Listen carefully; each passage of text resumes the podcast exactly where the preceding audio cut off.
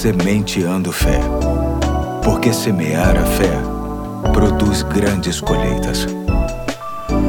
Aqui é o Pastor Eduardo, hoje é sábado, dia 17 de julho de 2021, e aqui estamos na última reflexão da série O Valor das Pequenas Coisas, este momento em que definitivamente constatamos o quanto a fé se faz de coisas simples. Isso porque, na cabeça de muita gente, a fé só se torna forte se participarmos de grandes eventos ou de práticas mirabolantes. Este foi um tempo em que confirmamos que a fé se sustenta perfeitamente com pequenos gestos e expressões, especialmente quando isso se torna um hábito diário.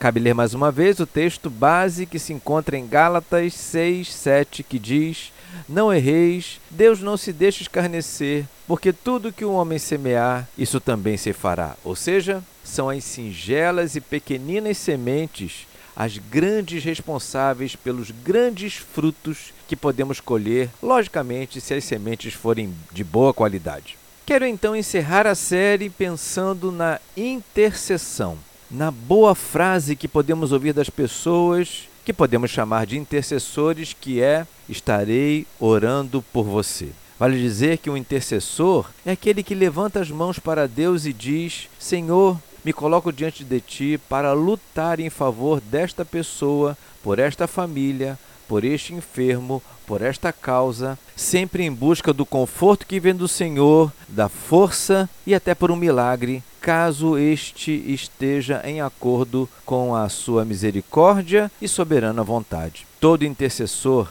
sempre se mostra um irmão, um amigo que busca o favor de Deus em prol do seu semelhante, e para este serviço tão significativo é preciso não apenas dizer que vai orar, mas separar um tempo para efetivamente interceder pela pessoa e seus pedidos. Isso pode acontecer em qualquer lugar, em qualquer momento, sem necessidade de se requerer um espaço físico especial ou um horário pré-determinado. Intercedemos pelas pessoas trabalhando, dirigindo, andando, em casa, no trabalho, na rua, falando ou apenas pensando. Conheci uma senhora que tinha o costume de fazer suas caminhadas todos os dias pela manhã e ela dizia que não dedicava tempo de oração pelos seus irmãos e pela igreja, mas sim quilômetros. Assim ela dizia: Pastor, eu oro cerca de 5 quilômetros por dia. Que a semente de fé de hoje nos inspire a orar pelas pessoas, seja por quilômetros, minutos ou horas.